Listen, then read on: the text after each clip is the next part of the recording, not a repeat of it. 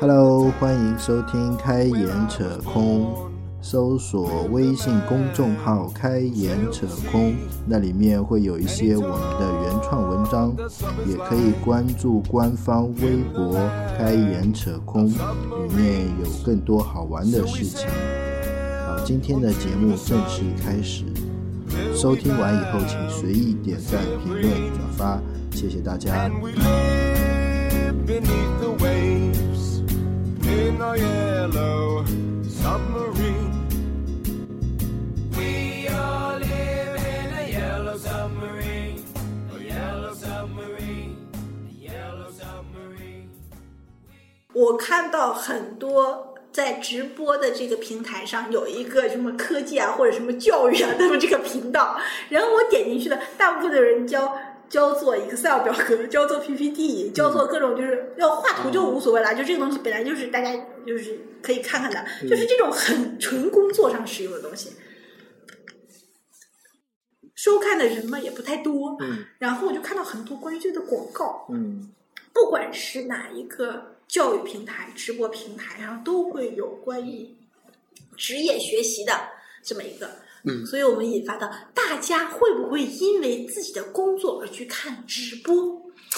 我觉得很少。我看过，我看过。哇，嗯我从来没看过，因为我觉得这种他还直播在不是，那你你是哪年的？九几年的？啊，我九六的，就是在我的问你概念这干嘛呢？在我的印象当中，这种直播一般都是看游戏会比较多一点。就嗯，然后我室友的话，有些也是会，都是基本看游戏。那我有问个问题，你在工作上会不会做伸手党？要点资源啊，嗯有，点方法呀。要的会的，嗯，就有的时候感觉有些课件什么，比如比较贵嘛，像什么一些东西，我会直接去百度贴吧什么里面去找一些这种资源。这这个问题，直播跟伸手党其实有抵触的，你有没有发现？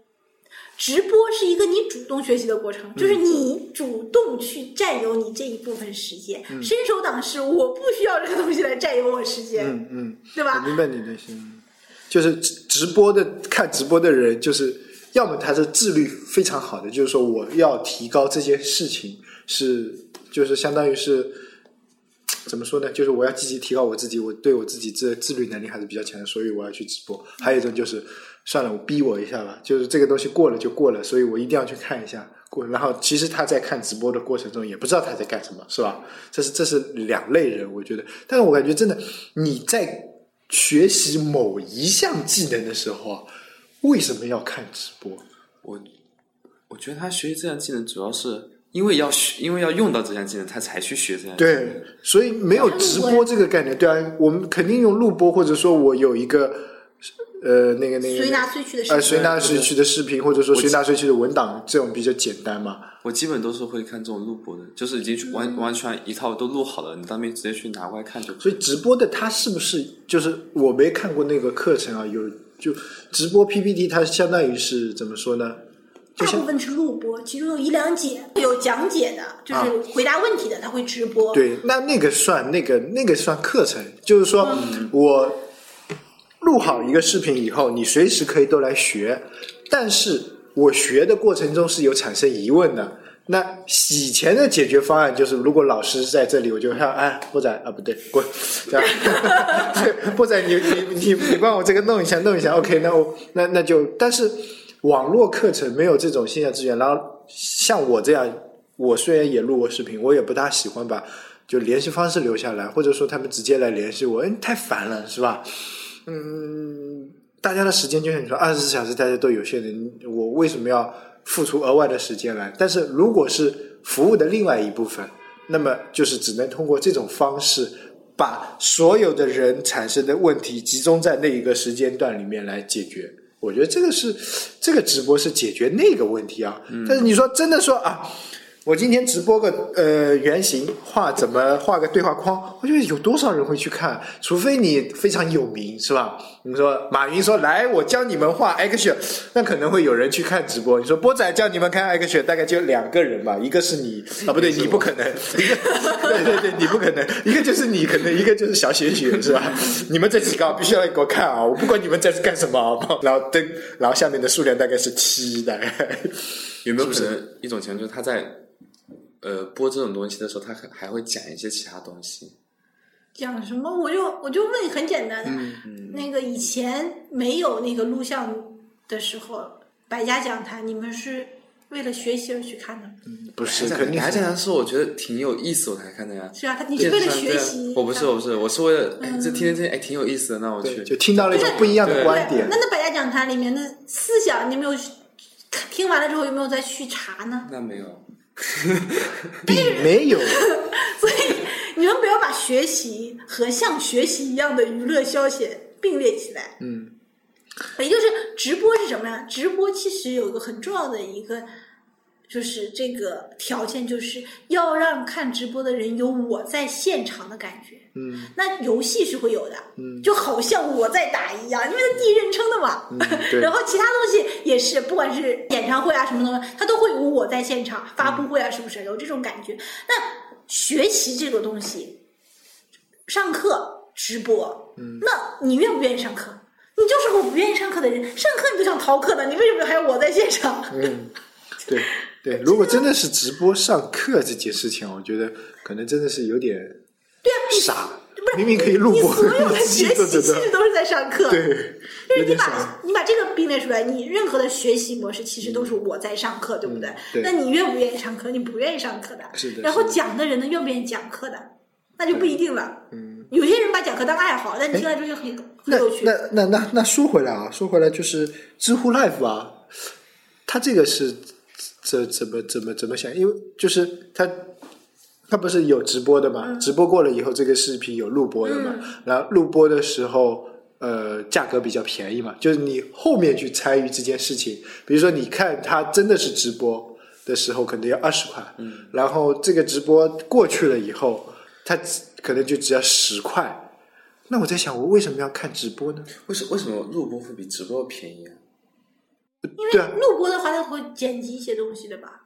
可是我觉得对于我来说，就比如说有些时候高中微信在想，为什么没有录播？录录录的时候，我老师上课听不懂，我还能倒回去，还能看。那你你你这么说，你看你看演唱会的话，嗯和演唱会的碟的话，嗯，演唱会的票肯定比碟要贵，对不对？嗯对对对，然后你看电影，电影的话，你你在电影院看，你肯定比比家里那个点播要要贵，是不是？但是不是因为它就是可以传播的比较，你弄成一个碟，你可以卖很多很多人，但是你演唱会就只能坐下那么多人其。实不是，就不是，我觉他得不他不仅仅是这个之，前他他比较有价值的就是你参与的这件事情。。对，我觉得就是这你你件事情。参与在其中对你你在当时的那个氛围里，你在里面，对这个是比较值钱的。其就是他的，对啊，我当时在那个氛围里，我面对我的偶像，可能隔了大概有一千米吧，对吧？可能我买个碟，我跟他隔了大概就两米或者两毫米啊的屏幕，但你这两毫米是无法跨越的，知道吧？那个我是吧，拍吧，可能就冲到台上去了，，这就？是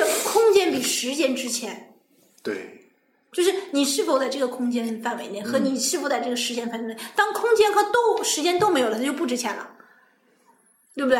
你要公版书，对吧？你这个也是，就是你这个时间的界限也没了，你的你的空间的界限也没了。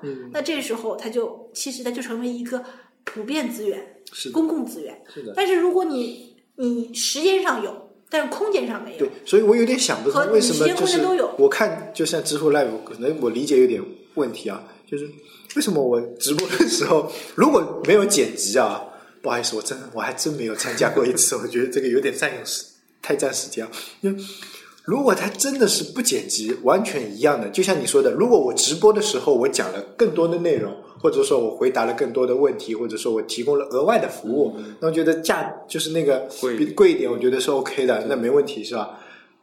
那如果内容一样，大家都是隔着屏幕，对啊，有没有什么对我为什么那个时候会贵一点，然后弄完了以后便宜点？你直播的时候还是可以跟主播进行交流的嘛？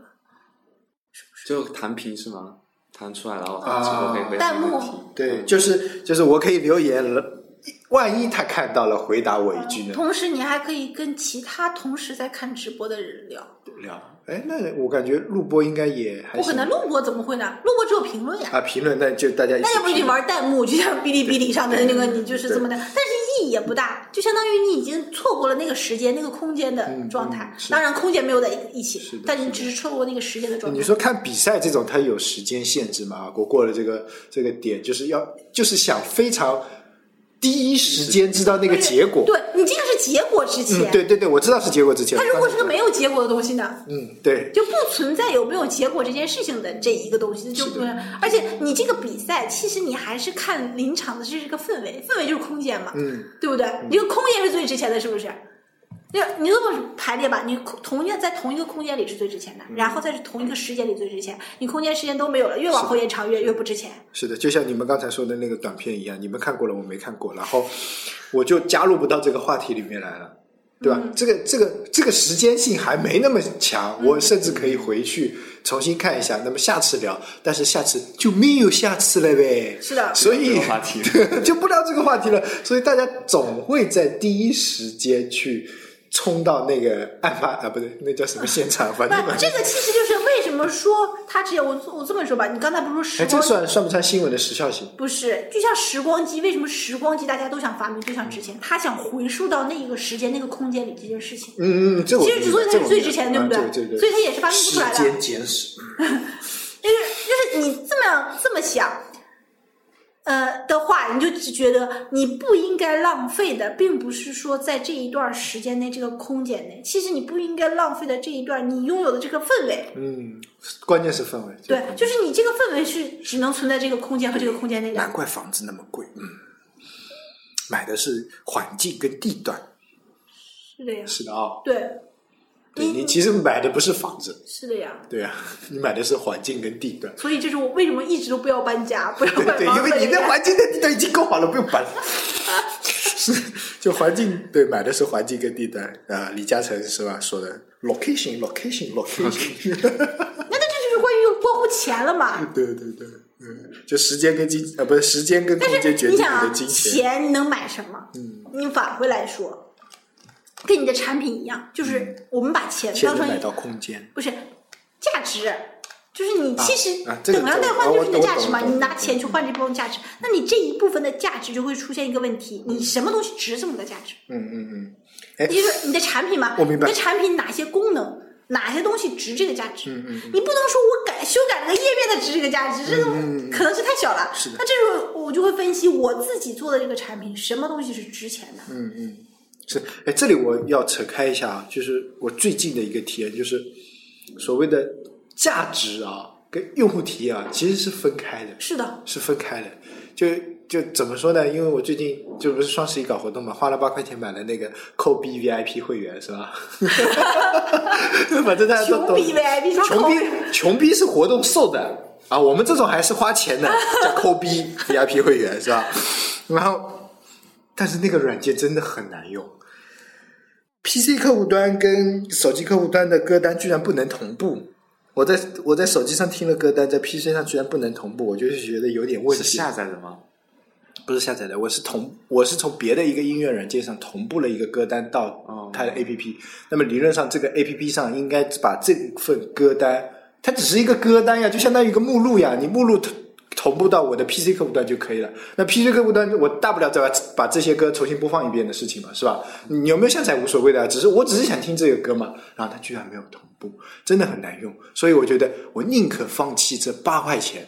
我还是用回原来的那个那个比较不，你上次说你说过他这个体验之后，我去问了一个小孩子，老孩子啊，小小孩子小孩子，我问他，他是跟互联网任何关系都没有的，啊，就是这个上学的一个小孩子，嗯，就是上上大学的。然后我问他你喜欢用哪个？他上大学 你念大几啊？大四，啊，他也是上大学。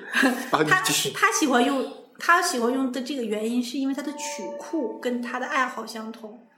他这个他喜欢的歌在这个这个软件上都有，嗯歌曲库里都有，而另一个很多歌是没有的。嗯，那这就是他不在乎这个东西好不好用，我就只在乎这个资源。曲库对，对不对？对但是我们就是为什么我说我们为什么受不了呢？是因为我们喜欢的歌大部分的曲库都有，我自己都有，就我自己都有这个曲库 M P 三，或者是就是高清的这就是这些就是 HiFi 的这些东西资，源，真的找比较好。对对对？就是就这些东西资源我都有的时候，我就在乎体验。嗯如果我这些资源没有，我只要找新资源的话，我就在乎它的资源。对啊，这点我同意，因为我换到换到那个也是因为它的资源比较多。对啊，所以这个这这就是个问题。还是权重嘛。哦，那我有个我有好多朋友，就是因为他喜欢的一个明星，嗯他在什么这个音乐播放器里面有，在那个里面没有要不就是这个里面要收费，另外一个不要收费，那我肯定去不要收费里面去播。嗯，我明白。对，就比如说什么，呃，谁最近又发了一张，是吧？发了一张新新的那个专辑，张惠妹吧，可能，呃，对对对，阿妹发了一张，她可能只在这个音乐平台有，对对对然后我又喜欢听的那个，那我可能就去去就就只能去那个平台，对对对就算要钱我也只能把它买，然后买了也感觉，哎呀，不听总是可惜的，就一直留在那边。但是当如果那个另外一个平台有的，就我用惯的那个平台有的时候，干嘛用你嘛，对吧？这是自愿决定，是是是是，这这是你说的价值，对啊，这是你说的价值，对，就价值优先决定，价值相同的衡量情况下，体验会把它的它的应该说叫价格往上抬，嗯，对吧？对对对，哎，我们怎么又变成经济学了？我们这个到底什么分类？没有没有任何经济学，它 快学经济的来分析一下，这是什么？呃，它现在其实有一个很大的问题，就是还是那个以前我们说的资源不平衡。嗯，它不只是互联网资源不平衡，我们本身所配置的资源也不平衡。哎就是我配置给软件，或者是我想不想用的这个资源也是不平衡的。嗯这时候你的手机所给你的资源也不平衡。嗯就你就算用了最新的手机，你的屏幕也就这么大，一个屏一个屏里面只能装这么多软件。比我大，嗯，对，是是是，只能装这么多软件，然后你开启软件的次数和时间也是比较恒定的。啊对，对就是逻辑思维的那个，逻辑思维说的那个什么，大家都在抢时间，现在是吧？嗯，但是这个时间有，这时候就是有一个问题了。嗯，我们为什么要抢时间？嗯，我刚才不是说了吗？我们空间和时间这两个是直线的，我们为什么要抢时间？嗯一天只有二十四小时啊，折换成秒的话，哎，这数学不是很好，快算一下。对啊，是是这样的。当你作为一个产品的时候，你一直在说一个人的时间，这个就是一个很偷换概念的。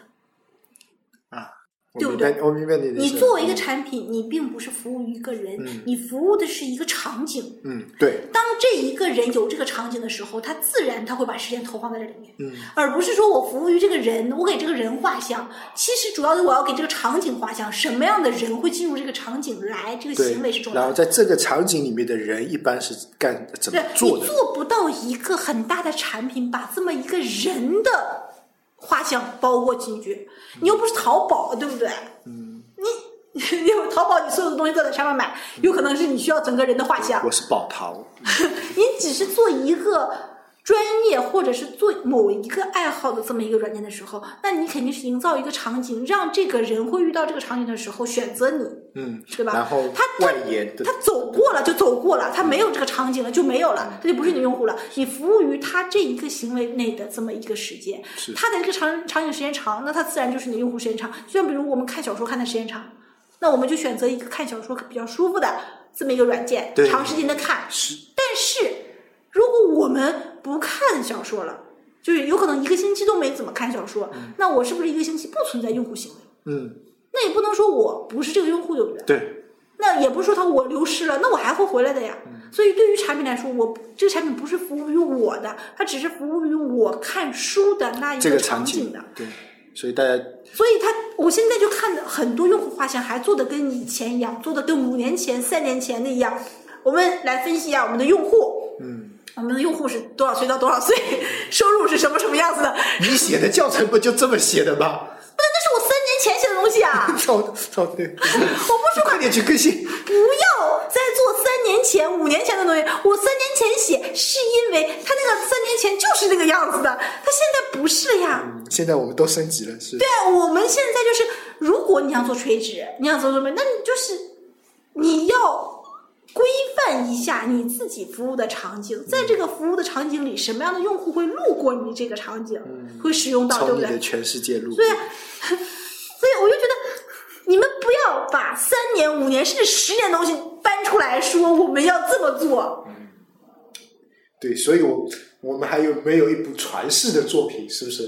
不是你传世的不不管怎么传世吧，我们说说很简单的。这两天不是那个那个《东方快车谋杀案》又又出来了吗？嗯嗯就是阿加莎·克里斯蒂的所有的这种小说，你呃你看过吧？没有，不好意思，我不会这一趴，我会修真嗯，我。看完电影，呃，就是他本身就是他的这个就是小说的破案的这种各种方式啊，都是后后面的人借鉴他的嘛，就是他几乎她是是涵盖了被。推诿那个对啊称为推理女王啊。是啊，他几乎涵盖了。嗯，我靠！跟你说，我不会这一趴，我我我只知道番茄、土豆、西红柿、汤加三少之类的。不是，他是这样的，他所有想到的这种作案的这个模式，他后面都是借鉴他的，几乎啊都是借鉴他的，就没有什么太新颖的东西。只要是这种本格推理的这种，全都是借鉴他的。然后他第一部作品就很牛掰了，就是罗杰尼他可能是穿越回去的吧？我们不考虑这个，因为其实有一个比他，我觉得比他还牛掰的就是爱伦坡，他是很多很多小说模式的鼻祖、先驱，就是什么悬疑啊，什么就是这种，就是这种，就是这种恐怖，对对对对。那他就他是跟他他生活的更惨了，就是那种。中年死儿子啊，就是这种 这种很贫困潦倒啊，那个也是什么，而且那我们说这这些人，我们不不去讨论他天赋怎么来的，我们就就说他们本身在做他们这一个产品的时候，他就是营造一种场景，是不是？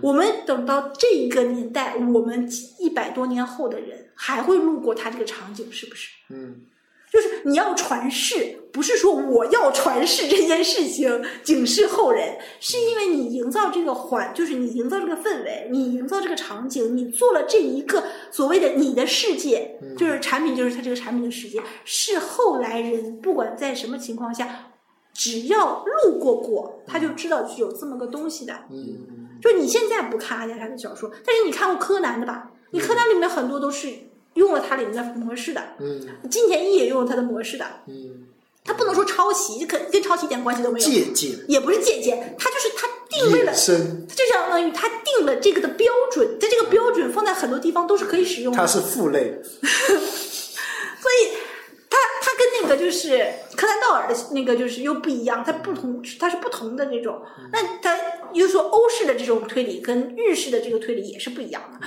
那我们说它的标准不是一个直接写出的量化标准，不是什么就是一二三你要做什么什么什么，它直接就是给你的我场景。话题又回到第一个话题了。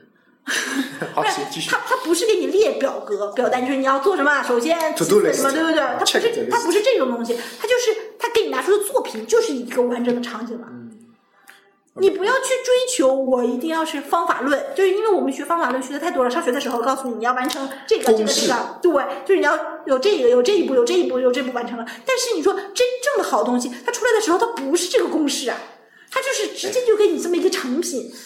应该说一个是公式，一个是例子，或者说案例它。不，它就是因为你已经思想已经成为公式案例的这种方式了。你想没想到所有的公式都是从那案例里提啊，炼出来的？对对对，我的意思它不，总有可能会有这么一条东西出来。它不存在从从这个案例。从这你的公式里面，然后你推导出一个案例，这个案例又是很新颖、很具有代表性的，这是不存在的。嗯，就是只能是普遍的了，对因为它本来就是从这么是很多普遍里面提取出来，然后你衍生出来也是很普遍。就普遍到不能再普遍了。所以你要做一个好产品，你必须得是想你所处的这个场景，你所营造这个世界，就是这么一个小世界，你去怎么营造它的，而不是说我这个符不符合那个标准，符不符合这个标准，符不符合这个标准。对，按修真界的话说，对这就是有你要跳出那条河流，在河流之上看到不同的规则。不是，我靠，这个就是这一个世界，它体现的就是所有跟这个世界有关的这么一个人性的问题。嗯嗯嗯，就是你所有在这个世界里面的，你就是你做产品，你做这个东西，如果是这样创作嘛，你一个人能做，只是体现你一个人的品格。你要做一个协作型的东西的时候，就是每个人的品格都会体现在里面。嗯嗯，只要有一个人有品格偏差、人品的偏差，他这里面最后就变成葫芦娃了。终会暴露无遗的，他会暴露的，他只不过只不过什么时候暴露而已，对不对？行，我要不回去看小说吧？还是阿加莎是不是？我记牢了。不是，我跟你说，你现在看这些修真的小说，这些作者都是很单纯的，你知道吧？啊，我知道就。是他们的，不是说他们的阅历单纯，就是他们的思想还是很纯洁的。嗯你我建议你只有善恶对错。不是你，我建议你去看看一些以前的，就是这种就是这种像纪实调查的报告什么这个，就是他以一个就是记者啊或者什么样的身份去，就是这种身份，就是以前在八九十年代有很多记者去写这种关于社会的面子的调查报告，他没有所谓的。真正的所谓的善恶，他就是把这件事情写出来，但是他也含有作者的立场，就是这个记者的立场。然后这个的这些报告虽然已经是那个年代的事情了，但是还是现在看起来还是也是 OK 的。但是就再简单点，你去看鲁迅的那个杂文，嗯，你小说看起来太费劲，你看杂文，那一篇篇都很短的，就是它这里面就是包含了一个作者本身想对这个事情的表达方式，就这种的人性，就是他以自己的人性和周围的人性，然后同时记录整个社会的人性，就是这个。但是人性这个概念是很细节的，不是大的，就不是说给公共就是汽车上给人让个座，是否就是你那个闯红灯，这这其实都是很小的。他他其实要提升的就是你这个人对你自己的行为是否有一种责任心。嗯嗯我们其实讲产品也是，一直都在讲这件事情。你不管做什么，你对你你做的事情有责任心，这件事就这一个就是很难得的一个品格了。对。那所以我们为什么说在年终说这个啊？因为我们会看到很多没有责任心的人做着很多没有责任心的事情，或者是很有责任心的人，竟然在年底做很多没有责任心的事情，好了，上班了，上班了，上班了。就这样。